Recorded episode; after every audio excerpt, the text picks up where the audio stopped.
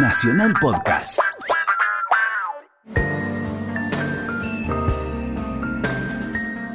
Nacional se puede permitir algunos gustos, entre ellos juntar a Héctor Larrea y Bobby Flores para ponerle música a la noche. Estás escuchando Mirá lo que te traje. ¿Cómo ves esa vida, Flowers? ¿Qué tal? ¿Cómo le va, Héctor? Un placer. ¿Cómo está? El placer es mío. El placer es mío, No perdóname. vayas a creer. No, no empieza a sacarme cosas. Páguese el placer algo. es mío y... Páguese algo, Flores. Ahora, ahora llamo al mozo. Ni una mague. Mozo. Oíme, ¿has Mozo. escuchado hablar de Eddie Palmieri? Eddie Palmieri. Eddie Palmieri. Sí, Eddie Palmieri. Gran pianista. Pianista, compositor también, ¿no? Eddie Pianista, Palmieri. compositor y admirador de muchos artistas argentinos. Sí. Admirador de Astor y admirador de Gardel. Y un día, ¿Cómo fue? ¿Y ¿Quién es este Palmieri? este Palmieri es un puertorriqueño. Charlie Palmieri. Este- Eddie Palmieri. Eddie. ¿Y Eddie Charlie Palmieri. quién es? ¿El hermano? Hay un Charlie Sí, Palmieri. Sí, sí. ah, Pero el, el que más encaró la salsa fue este. A él le pregunté un día, ¿qué es la salsa? Eh, Porque había yo ido a Nueva York, Sí. él vivía en Nueva York, trabajaba en Nueva York, y un muchacho que era, yo siempre me manejaba con los corresponsales de Radio Rivadavia, Ah. un muchacho corresponsal de Radio Rivadavia en Nueva York, que era también, eh, estaba destacado por diferentes publicaciones de distintos lugares del mundo en las Sí. Naciones Unidas. El tipo, yo le hablaba y le decía, este, Juan, ¿no me podrá localizar a un ñato que se llama Eddie Palmieri, que es pianista? Bueno, déjamelo. ¿Cómo le, me pregunto así, cómo le dijo ñato en inglés? Ñats. No, no. Este, et- este era de puertorriqueño que hablaba. sí, sí. Entonces le- me consiguió una entrevista. ¿Era de Fania este? Era de Fania, claro, era de Fania. claro, Los de. Fania hicieron toda la cosa. Pero vas a ver, porque ellos sabían que la salsa era un invento. Ah, sí, ¿por qué? Y claro, porque la salsa era una cuestión de tres o cuatro arreglos este, lindos, Sí, lindo. raros, diferentes, pero la base de la salsa era el son cubano y la guaracha. Sí, sí, sale de ahí. Y sale de ahí. Este, Pedro Navaja, que en la mañana, que ta, ta, ta, ta, ta, ta, ta, ese es el son. Pero todos tenían chamullo, ¿no? Claro, todos tenían chamullo. Y era muy interesante. Bueno, voy a verlo a este hombre. Mm. Hablamos un rato, porque yo quería que me hablara de. Yo tenía el disco de El Día que Me Quieras. Una versión que un día se la mostré a Tilio Stamponi y me dijo, qué arreglo, por el amor de Dios. Me imagino. Sí, A un arreglazo. Y te traje eso hoy. Ah, qué bueno. El día que me quieras por Eddie Palmieri, que el soneo entra por ahí como a los cinco, a los cinco minutos, después de un solo de piano. ¿Qué? Entonces, no vale la pena dejar el soneo, porque eso lo hacen. Viste que cuando repites el día que me quiera mi chica, y, y siguen, toca, toca, toca, toca, toca, el día que me quieras mi amor, eso es para bailarines.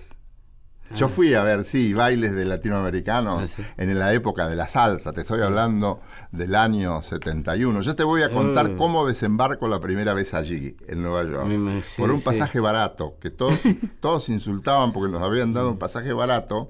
Íbamos a Israel a hacer casino. Y paró en Chile, ¿Hacer casino qué? Casino Phillips. ¿El casino Phillips de Israel? sí. Claro, sí. sí. me acuerdo del casino Phillips. Sí, sí, sí.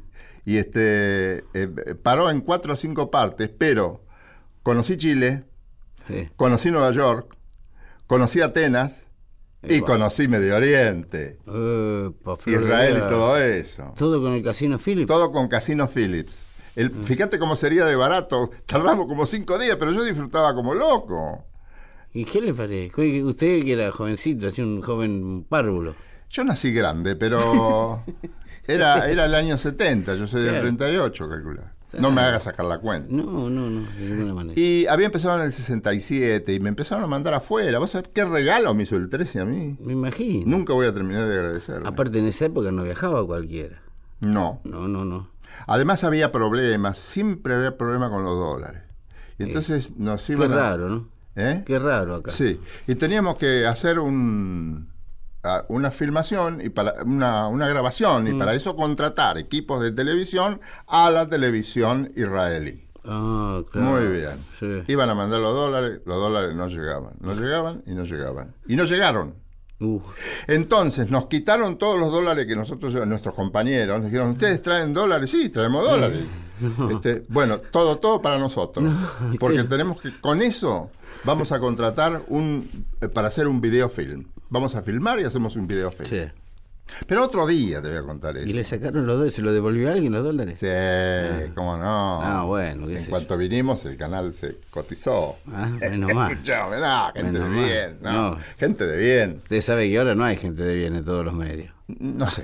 No, Yo, frecuento este y acá sí hay gente de. Acá sí, pero yo tengo amigos que trabajan en otro lado que saben cómo están. ¿Ah, sí? Y sí, pero bueno. Ah, ah, ah. Ah, Ah, sí, ya lo sé. Sí, ya lo sé. Pobres, ¿no? pobre.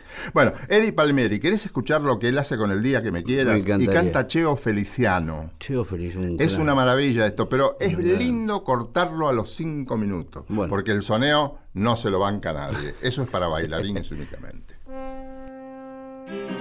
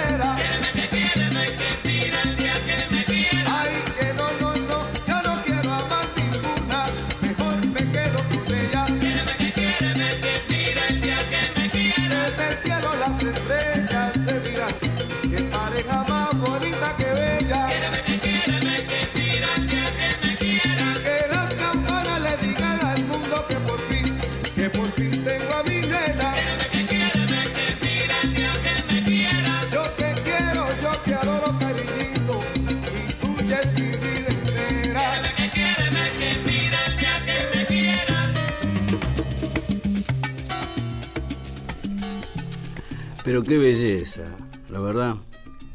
Este, estos salseros, ¿no? Dieron vuelta a todo. Y les gustaba mucho la música argentina. El tango les, les atraía mucho. Y a todo músico, el tango por algún lado lo Por soporta. algún lado lo, lo cacha. Sí, sí, sí. Bueno, a mí me contaba Pipi Piazzola, que lo tengo ahí en Nacional Rock, usted sabe, haciendo un programa Sí. que se llama Tiene genes el nieto. Se llama Piazzola, claro. Se Tiene llama- genes el pibe. Y me contaba que lo, Ah, después te voy a contar lo de Astor. lo de ¿Tu hijo se llama Astor? Sí, claro. ¿Vos sabés por qué Astor se llama Astor? No, Después te lo cuento. ni Pipi lo sabe. Sí, cómo no. Sí, No, lo tiene que, que no. saber. ¿Sí? Había tres hermanos Bolognini. Violinistas y chelistas. Sí. Astor, Remo y Ennio. Astor, Sí. todos empe- empezaron en música académica, pero tocaban tangos acá. Y un día se fueron a Estados Unidos. Ah. Astor, ¿Eran de acá? eran de acá. Ah. Astor Bolognini Sí. eh, era eh, chelista eh, de primero en la fila, líder de fila, Claro. líder de fila, Sí, sí. en la Orquesta Sinfónica de Chicago, Epa. que sonaba Eh, me que te la voglio a. Sí. Yo he escuchado grabaciones de la Sinfónica de Chicago. El padre de Piazzolla Sí. era muy amigo de Bolognini y tenía una gran admiración. Ah, Entonces mire. viene toda una tradición del nombre de tu De- hijo. de musical. y musical, pero musical de primera. El otro, Remo, Sí. eh, anduvo por distintos lugares, empezó en Chicago también, Mm. anduvo por distintos lugares de Estados Unidos y fue a Las Vegas y dirigió, pero no por el juego ni las chicas, dirigió la Sinfónica de Las Vegas.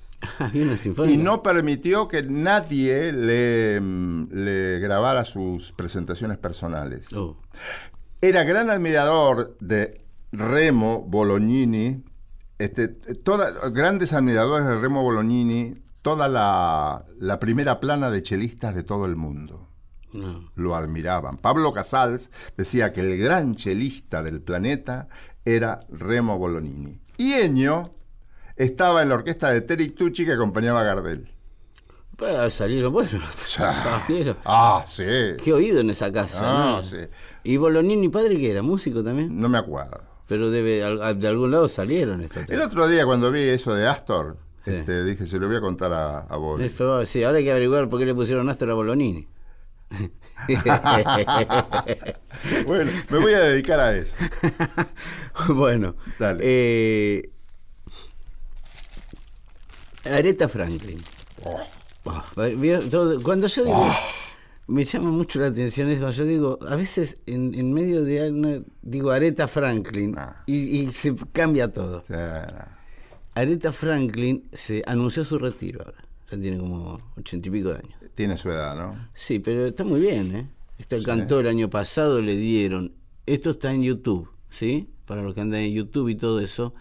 En, creo que fue en el Lincoln Center, en un lugar así, muy paquete de Estados Unidos, uno de los últimos este, galardones que otorgó el presidente Obama, ¿sí? El presidente saliente.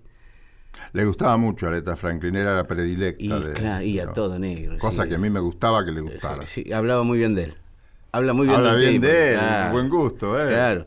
Este, entonces le dan un, un tributo, un- una orden de honor a Carol King. Carol King, una compositora de los años 60, muy mentora de toda la, movida hippie, ¿sí? Carol King ha hecho temas que incluso Aretha Franklin ha cantado. En un momento se ve que este, Aretha sube a cantar You Make Me Feel eh, a Natural Woman. Tú me haces sentir una mujer muy natural, que es un tema de Carol King, que lo hizo famoso Aretha Franklin y los hizo llorar a todos. Aretha, con setenta y pico de años, con una elegancia sobrenatural y la voz intacta, intacta, y una versión. Es que los fantástica. afroamericanos eso no lo pierden nunca. Va, los afro en sí. cualquier lugar, afroamericanos Sí, sí. de cualquier manera, de cualquier lugar. Sí. Aretha era hija de este, un pastor muy famoso, el pastor Franklin, el reverendo Franklin. Y ella empezó a cantar en la iglesia. Claro. Cantaba en los coros. Con el padre. Claro. El padre era, fue uno de los primeros. Cantaba gospel. Claro, bueno, Y eso está, eso no se borra. eso no se borra. La diferencia entre los negros de ahora y los de antes, que se dedican al soul, ¿Sabe cuál es, mi querido Héctor? Que antes los negros salían del coro de la iglesia y los metían en un estudio de grabación. Claro. Ahora no salen más de la iglesia, ahora vienen de la calle y los meten en el estudio de No está grabación. la mística. Mm, Es otra, es otra cosa rara. El respeto hacia determinadas cosas no Sí, está. sí, sí, sí. Lo, lo adquieren con el tiempo, me parece. Y sí, cuando se dan cuenta lo ¿Cómo que es. cómo se dan cuenta? Claro, cuando llegan al... A mí me dijo uno, que va a venir acá pronto, que cuando llegas al tercer o cuarto disco te das cuenta qué facilidad tenía Smokey Robinson, ¿no? Como que, Sí, ¿no? que hacía dos discos por año, uno para él y otro para los amigos. Eh, bueno, Areta comienza con el padre. El padre fue uno de los primeros pastores que tuvo su programa de televisión. El, el reverendo Franklin era muy famoso en Estados Unidos porque era el que cerraba las transmisiones. ¿Se acuerda cuando acá cerraban los curas las transmisiones? Sí. Allá eran más abiertos, cerraban pastores, curas. Yo era amigo de un cura que cerraba. ¿Acá? Sí, estoy tratando de acordarme. Eh, bueno, cuestión que Areta, hija del reverendo Franklin, se gana su lugar en el coro, eh, la ve a alguien, lo de siempre. Alguien la ve, le avisa a uno de, de, de Motown. Guarda con esta, Bueno, Fíjate con esta gordita que divina. que es un fenómeno. Sí, sí, la escucharon y la metieron en la Sí. cancha y salió haciendo goles directamente. Ya había hecho dos o tres discos, ya había adquirido algún nombre. ¿Y qué hace? Vuelve a la iglesia del padre y le dice, padre, vamos a grabar uno de esos, este, una de esas misas que haces vos, Mm. con la música tal cual. Lo vamos a grabar acá en la iglesia. Yo ahora puedo traer a la gente que lo grabe acá en la iglesia. Graban un disco en vivo que se llama Amazing Grace. Gracia deslumbrante. Grabaron. Bueno, ese disco es triple. Sí. Era un vinilo triple. Porque cuando llevaron la cinta, dijeron: acá no se puede sacar nada. ¿Qué vamos a hacer un disco con esto? Hagamos, hagamos todo. Dijeron que era una pena sacar algo. Claro. Entonces, yo de ese disco rescato un- una canción que es de Marvin Gaye, otro de los que puso la bandera de la música afroamericana delante de todo, en esos años donde Estados Unidos estaba sufriendo mucho la invasión inglesa. Se habían puesto de moda lo- con los Beatles, se habían puesto de moda los Ventures, los Day Clark Five, los Kings. Entonces la juventud empezaba a consumir música inglesa. Y la, la respuesta que tuvo el mercado americano fueron los negros de Motown o de los sellos de Chicago, que esa, esa sí no- ¿Motown sigue o cerró? no, sigue. Pero sigue, pero muy Tuvo sí, una popularidad por ahí por los 70, sí. bueno, 80, tenía ¿no? un, un elenco. un elencazo. Marvin Gaye, Stevie Wonder, Sí. Smokey Robinson, Había cuatro niatos que hacían un... los Furtops. Eso, los. Fortó. ¡Ay, los! Claro, bueno. Extiéndete que me encontrarás. Claro, bueno, bueno, con ese elenco llenaban el Madison Square Garden dos veces por semana los tipos, ¿sí? Qué artistas, ¿eh? Sí. Ah. Areta fue eh, la cabeza de, de- de Motown en esos años porque era lo que hacía era brillante todo el tiempo. Todo, no, no hubo un tema de Aretha Franklin Ella canta reza una pequeña plegaria, ¿no? Sí. Que vendió millones de millones. sí, que no se lo hicieron a ella. Ese tema es de Bert Bacharach y se lo hizo a la mujer, Sí. a Diane Warwick. No, yo sé. Eso no, no sabía eso, pero digo, ella vendió lo que quiso con. Claro, es que el disco se salió por Diane Warwick y no pasó nada. Porque es muy enrevesado ese tema. Muy- no se baila, no se puede bailar, no se puede, es difícil sí. cantarlo, pero es una Pero qué lindo es escucharlo. Qué lindo es escucharlo, claro. Lo hizo, Bert Bacharach se lo da a la mujer negra, este, Diane Warwick que lo hace y está bien, ah, muy lindo, muy lindo. Cuando lo hace Areta, Areta vendió dos millones de discos y Diane vendió un millón y medio. Este, bueno, vamos a escuchar entonces de ese fantástico disco que fue Gracia Deslumbrante, Amazing Grace. Estoy hablando año 68, por ahí, 70 como mucho. Wally Holly, Aretha Franklin.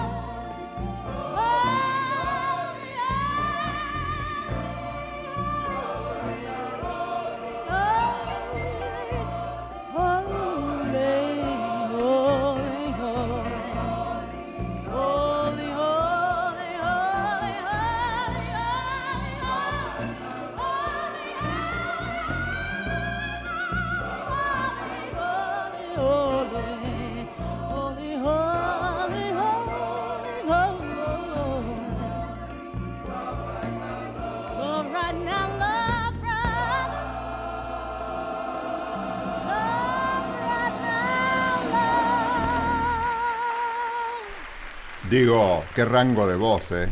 Sí, sí. De los más graves a los más agudos, sin, sin despeinarse. ¿eh?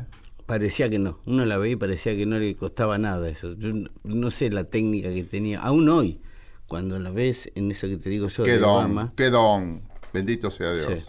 Muy bien. Te traje Osvaldo Pugliese. Pero. Pero Osvaldo Pugliese para hablar un poquito de los aciertos de los arregladores. Mm. Hay, que en realidad hay gente que dice, no, no son arreglos, son versiones. Ah. Porque eso no hay por qué arreglarlo. Mm. Pero como lo usan los norteamericanos, ¿Cómo dicen ellos arreglador? Arrangement. Eh, arrangement. Bueno, lo, se usa en todo el mundo. Y acá entró y quedó. Hay un instrumentador mm. que dice acá tal instrumento, tal instrumento, tal instrumento, ahora hacemos un arreglo. Hace un arreglo de acuerdo a mi orquesta. Claro.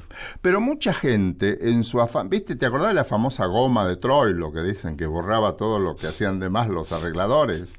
Bueno, a Astor le podaba cosas todos los días. A mí me contaron una de Troilo que dice que un día lo- a Troilo no le gustaban los arreglos que hacían de los temas de él. Ajá. Y parece que fue uno, insistió mucho, insistió mucho que quería que vaya a ver el arreglo que hizo. Y va a Troilo, lo lleva una noche, va a Troilo de mal humor a ver, a ver qué hizo este. Y el tipo hace el tema. Y cuando termina le pregunta a Troilo, ¿qué le pareció, maestro? Dice, este más que arreglo hizo una mudanza. Sí, era muy de Troilo ese tipo de arreglos. Sí, sí, sí, sí, sí. Ahora lo decía con una ternura que nadie se podía ofender. No, no. Bueno, el asunto es que Osvaldo Pugliese cambia de sello Sí. por ahí por los 60, pone un sello por poco tiempo que se llamó Stentor, grabó un solo disco, que lo puso lo pusieron unos amigos de él. Había una radio que se llamaba Stentor, ¿no? Sí, pero antes. Ah, Antes, antes, por ahí por lo- antes de los 40, creo, durante los 40. Sí. No, no, pero este, esto era un sello grabador que pusieron los amigos de Osvaldo, y no sé si Osvaldo tenía algo que ver, no lo veo Osvaldo eh, ¿no? teniendo una empresa, no. Era un artista. Este, entonces, eh, ese sello no funciona. Lo contratan de Philips. Va a Philips con sus subsidiarias, Phonogram y todo eso, claro. y graba un vagón porque primero se vendía y además eso, eso le servía al sello para hacer repertorio, tanto en folclore, Para armar el catálogo. Catálogo, El catálogo. de títulos, claro. títulos, títulos. Claro que le- después a lo largo del tiempo yo era muy sabio, lo que se vende son los títulos. Y sí, claro, se avivaron ellos, claro. Y claro. ahí fueron los fronterizos, ahí fue Falú, ahí fue un montón de tipos. Es que después, claro, querías hacer un tema que le, le- le- era de ellos y le tenías que dar una guita. Claro, ahí fue Salgan. No, pero ellos no eran editores, ¿eh? Mm.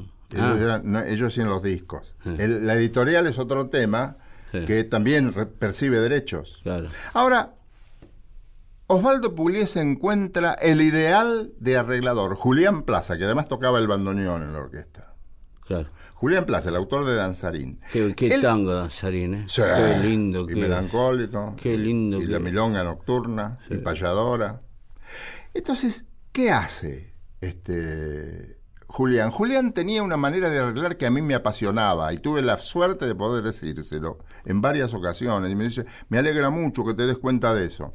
Julián Plaza tomaba un tema, Mm. hacía una cosa hermosa sin desfigurarlo al tema. Entonces un día... Qué difícil es. Allí logra Osvaldo uno de los más grandes éxitos, digamos, de la segunda época. La mariposa. La mariposa. Una música de mafia muy superior, eh, pero sin cantar, ¿no? Muy superior a la letra que había hecho Flores, tu pariente, Celedonio. este, Sí, sí, Celedonio no, no, Esteban. lamentablemente. Tu pariente Celedonio Esteban. Lamentablemente no era de la familia. Esa no, no fue la letra más feliz de Esteban Celedonio Flores. Entonces, hace una, un arreglo, Julián Plaza de la Mariposa, tan lindo, porque la refrescó, lo, lo- lo remozó al tango, pero sin cambiarlo. En vez de decir tarararararara, arrepentido de haber- ta, ta, ta, tarara, ta. Así. A lo Telonius Monk, me atrevo a decir, una cosa así. Telonio era más complejo.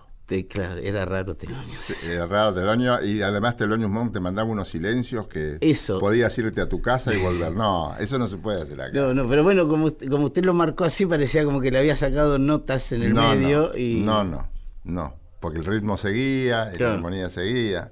Te quiero hacer escuchar La Mariposa. Me encantaría. Bobby Flores, Me encantaría. sobrino de Esteban Celedonio Flores. Me encantaría también. Como... A lo mejor algunas, a- mano a mano, se lo escribiste vos a tu tío. Aquí está La Mariposa por Osvaldo. ¿Querés escucharlo o no? Me encantaría, ¿cómo no? Dale.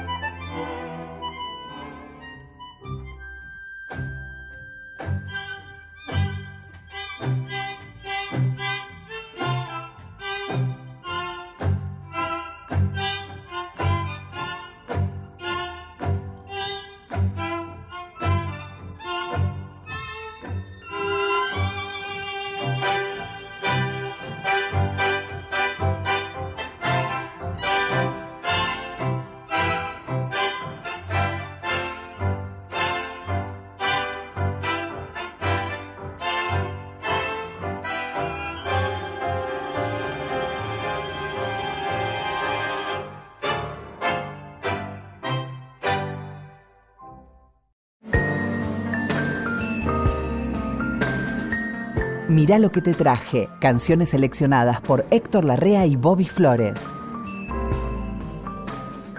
Estoy llegando una vuelta. Le había prometido a, la familia que íbamos a pasar las fiestas en. Yo tuve un tiempo en Brasil, así que les contaba siempre del fin de año en Brasil, de la fiesta de Imanjá y todo eso. Que le prometí a la familia, vamos a ir a pasar las fiestas a Brasil. Me voy a Brasil a pasar las fiestas. Hace ocho. A ver, el más chiquito todavía no estaba, así que ocho o nueve años de ser. Cuestión que llego y salía un disco. Salía en ese. El día que yo llego salía el disco. Y no se hablaba de otra cosa en Río. El disco de Roberto Carlos y Caetano Veloso por primera vez se juntaban. Parece que fue muy engorroso juntarlos. Porque ellos se quieren, pero había mucho problema del repertorio y todo, y se pusieron de acuerdo en una cosa sola. Vamos a hacer el show, lo vamos a filmar, vamos a hacer la película, el disco, todo lo que ustedes quieran. Pero no cantamos ninguna de Catano y no cantamos ninguna de Roberto. ¿En dónde se pusieron de acuerdo? En Jobim. Vamos a hacer un show dedicado a Antonio bien. Carlos Jobim. Está bien. Está bien, que flor de repertorio también se queda. Cuestión que... Que era afín a los dos. Más vale. Los dos lo conocían, ¿quién no lo conoce? Eso es lo que tienen los brasileros. Esa, es, a nosotros nos falta. En el rock, en el rock de donde yo provengo, Charlie García y Luis Alberto Spinetta son las dos vertientes más fuertes como solistas, ¿no? De, mi generación, digamos. Se juntaron y grabaron un solo tema. Y terminaron, sí, no, sé, no, no- no duraron más de cinco minutos juntos. Me contaba Didi Goodman, mi amigo Didi Goodman, que era tecladista de Bebel Gilberto, la hija de Joao Gilberto y de Miucha, ¿sí? Que había hecho su carrera en Estados Unidos y no era muy querida en Brasil, justamente porque había hecho la carrera en Estados Unidos, ¿no? Que era de donde es ella, ella nació allá.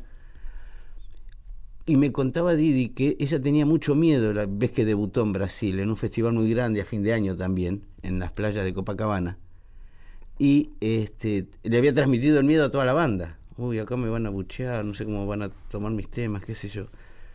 Y me contaba Didi que todos los artistas que estaban en el backstage la apoyaban y que incluso subiendo al escenario se le descose la pollera a Bebel y en la misma escalera del escenario corrió, eh, no sé si era Marisa Monte o cuál de las artistas, y le cosió el vestido.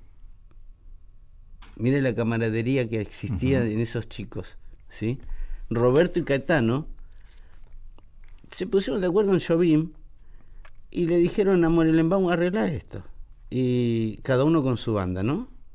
Morelenbaum con Caetano y Roberto Carlos con su banda de siempre. Después se juntaron todos y fue una fiesta. El video es maravilloso. Y el repertorio es divino. El repertorio. Versiones gloriosas, algunas ya definitivas. Quiero decir, como le hicieron esto, no lo va a hacer nadie. Ya está. Llega de saudade, ¿sí? Llega, basta de. La saudade es este, la nostalgia. Nostalgia. Una nostalgia, claro. Es una de las. Es la canción que dicen que dio inicio a la movida mundial de la bossa nova. Llega de saudade. La versión que hicieron Roberto Carlos y Catano Veloso, me acuerdo de. La escuché esos días en Brasil, pero en la tele, en los taxis, en los locales, en la playa, en todos lados sonaba este disco y cuando llegaba Llega de Saudade, que es una de las canciones más bellas que ha hecho Jobim, yo vi brasileños que dejaban la pelota de él, se sentaban en la, en la arena y hablaban un ratito, lo tomaban como un recreo. Un tema, una versión fantástica, que quiero que escuchen.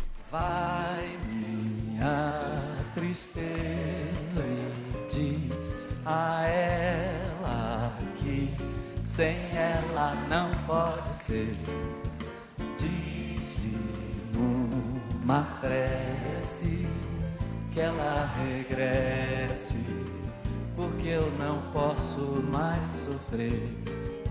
Chega de saudade, a realidade é que sem ela não há paz, não há beleza, é só tristeza e a melancolia que não sai de mim, não sai de mim, não sai. Mas Se ela voltar, se ela voltar, que coisa linda, que coisa louca.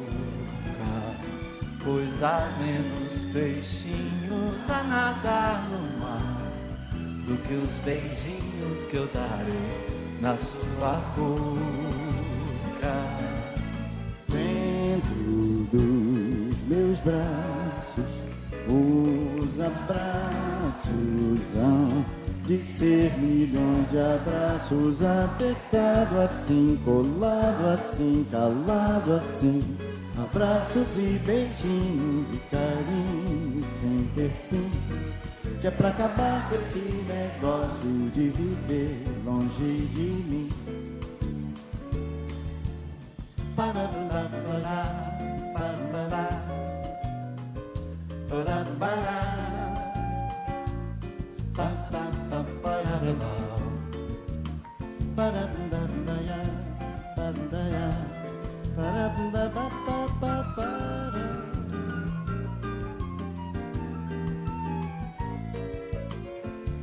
Chega de saudade, a realidade é que sem ela não há paz, não há beleza, é só tristeza e a melancolia que não sai de mim, não sai de mim, não sai. Mas se ela voltar, se ela voltar, que coisa linda, que coisa louca. Pois há menos peixinhos a nadar no mar do que os beijinhos que eu darei na sua boca. dos meus braços, os abraços hão de ser milhões de abraços, apertado assim, colado assim, calado assim, abraços e beijinhos e carinhos sem ter fim. É pra acabar com esse negócio de viver longe de mim. Não quero mais esse negócio de você viver sem mim. Vamos deixar esse negócio de viver longe de mim. Vamos deixar esse negócio. Che, qué lindo, ¿eh? Sí, así, que ter- así la- termina el show. Toda la bossa nova tiene ciertas saudades. Sí, sí. Y ¿No? es que es una música que nació en una época difícil para los brasileños, de dictadura. Incluso, este, ya hablamos de esto, ¿no? Que era música hecha para tocar en departamentos, Claro, para, para no gritar. para no gritar que te- No habría que levantar la voz. no, no levantemos la perdí, claro. Eso me lo contaron. Sí, sí, Sí. sí, sí. Te traje un pibe que vas- vos seguramente conoces. Pavarotti. El gordo. Luciano Pavarotti. Luciano. Los, los amigos míos que. Un amigo mío que conoce mucho de ópera. Tiene. eh, Fue en entrevistar un, un tipo. Un profesor que vive en España, en, en Madrid vive. Y él es, es italiano. Entonces le decía, ¿quién es, quién es el, el mejor tenor? Y está fulano, está mungano, está Mungano". Nombró a todos. Pero no nombraba a Pavarotti. Y, dice, y no lo nombra Pavarotti. Ma no, Luciano es Luciano. Es como si dijera Gardel, lo tiene. sí, sí, Mucha sí, gente dice eso. No sé si eso será realmente así. Fuera de Qatar. Bueno, la popularidad que ha alcanzado no es casual, ¿no? La aurora de blanco, de bianco vestida. Sí. Para, pa, pa, para, pa, Yo. Héctor, lo adoro a usted. Sabe que yo lo adoro hace mucho tiempo. Usted ha sido mi maestro sin quererlo. ¿Te acordás de esta canción? No llega a Pavarotti ni a los talones. Che, no llegó, ¿no? No. La aurora, aunque No, no, Héctor, no, de bianco. Héctor. Bueno, es Matinata esto. Matinata se la dedicó Ruggiero León Cavallo. Sí. ¿Sabes a quién? A otro capo, que yo creo que este es el capo recapo de la lírica, que es Enrico Caruso. Enrico Caruso. Entonces agarró y se la llevó, le enloqueció, se la llevó a Nueva York. Y en 1904, en un hotel, desde luego de lujo, donde vivía Claro. Pavarotti, Pavarotti, No, eh, Caru- Caruso. Enrico Caruso, montaron un estudio. Y el primero que la grabó fue Enrico. eh, Caruso, Enrico Caruso. Ah. Que ese es otro tema. Había que montarse un estudio en 1904 en un hotel, ¿eh? En un hotel Sí, sí. y después eh, con, con elementos muy. con un gramófono. 1904, por eso, que no, ahí no. empezaba la grabación. El primero que grabó fue. Después, al poco tiempo, fue Al Johnson. el mismo Caruso. No, no, el mismo Caruso. Ah, ¿sí? Hay grabaciones de Caruso, muchas, felizmente, y bastante bien remasterizadas. Y después se lo dieron a Gramophone Company Ah. para que lo grabara bien y para que lo editara Claro. hace una versión de Matinata Pavarotti que es una maravilla. ¿Querés escucharlo? Sí, cómo no, cómo no.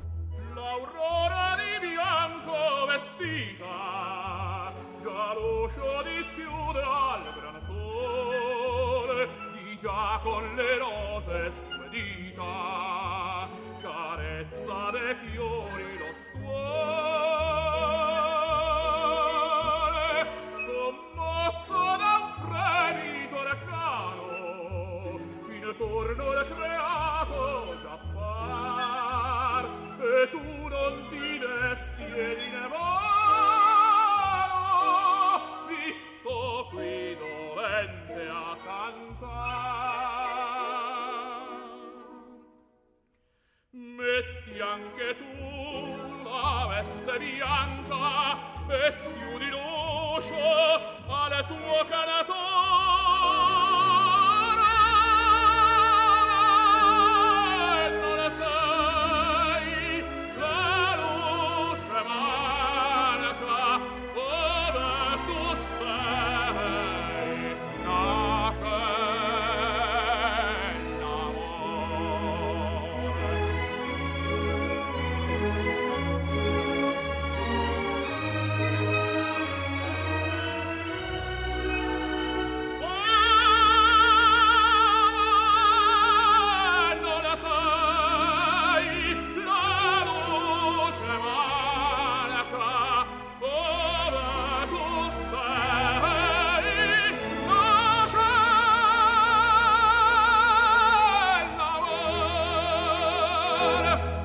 Duke Ellington, eh, entre gira y gira de su big band, de esa gran orquesta que tenía, Duke Ellington, se tomaba unos, un- unos tiempitos en el medio y se ponía a investigar.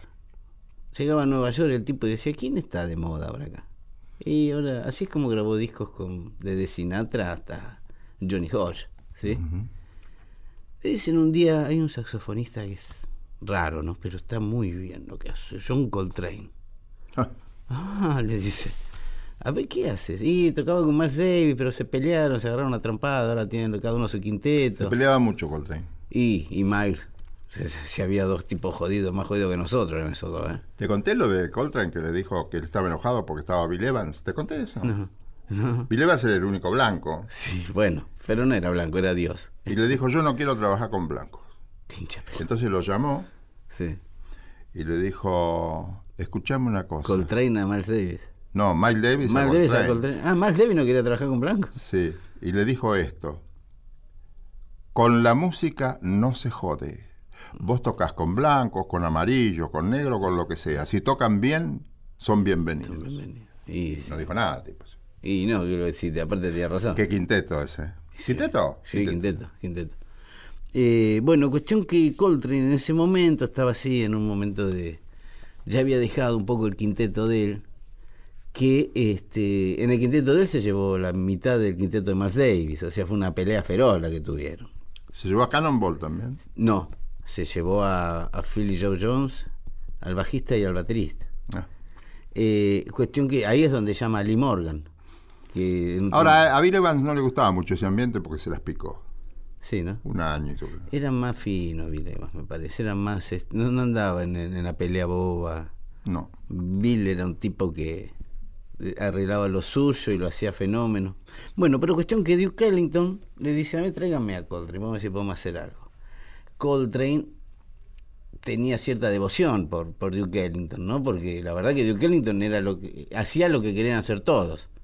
Grabar lo que quería, tocaba donde quería, cuando quería, con la formación que se le antojaba, con, o con Big Band o con 3, 4, 5. Y hacen un disco. que la verdad siempre me llamó la atención cómo es que hacían, cómo hicieron un disco solo, cómo no hicieron más, cómo nadie los convenció para hacer más. Ahí me imagino que viene también el carácter de Duke Ellington, que no debía ser un tipo fácil también, ¿no? Que tipo, había que bancarse a Coltrane. Y también debe haber habido intereses económicos que no siempre Sí. se zanjaban. Ah, o sea, Digo, con las empresas. yo soy un romántico. Sí, Yo pero no, había, había. Sí, me La empresa sí, pensaba en la empresa y el músico pensaba en músico, pero tenía que defender son sus intereses. Duke Duke y Coltrane. Sí. Yo hubiera puesto, no te digo que vendo un hijo, pero lo alquilo. Ah, que vivo, yo también. Pero ni, ni vos ni yo somos Sí, empresarios. eso es lo que ni pasó. lo seremos, gracias a Dios. bueno, vamos a escuchar entonces algo de ese único disco que unió a Duke Ellington y John Coltrane, ambos en un gran momento de su carrera, ambos en la cima, ¿sí? Y hacen Sentimental Mood.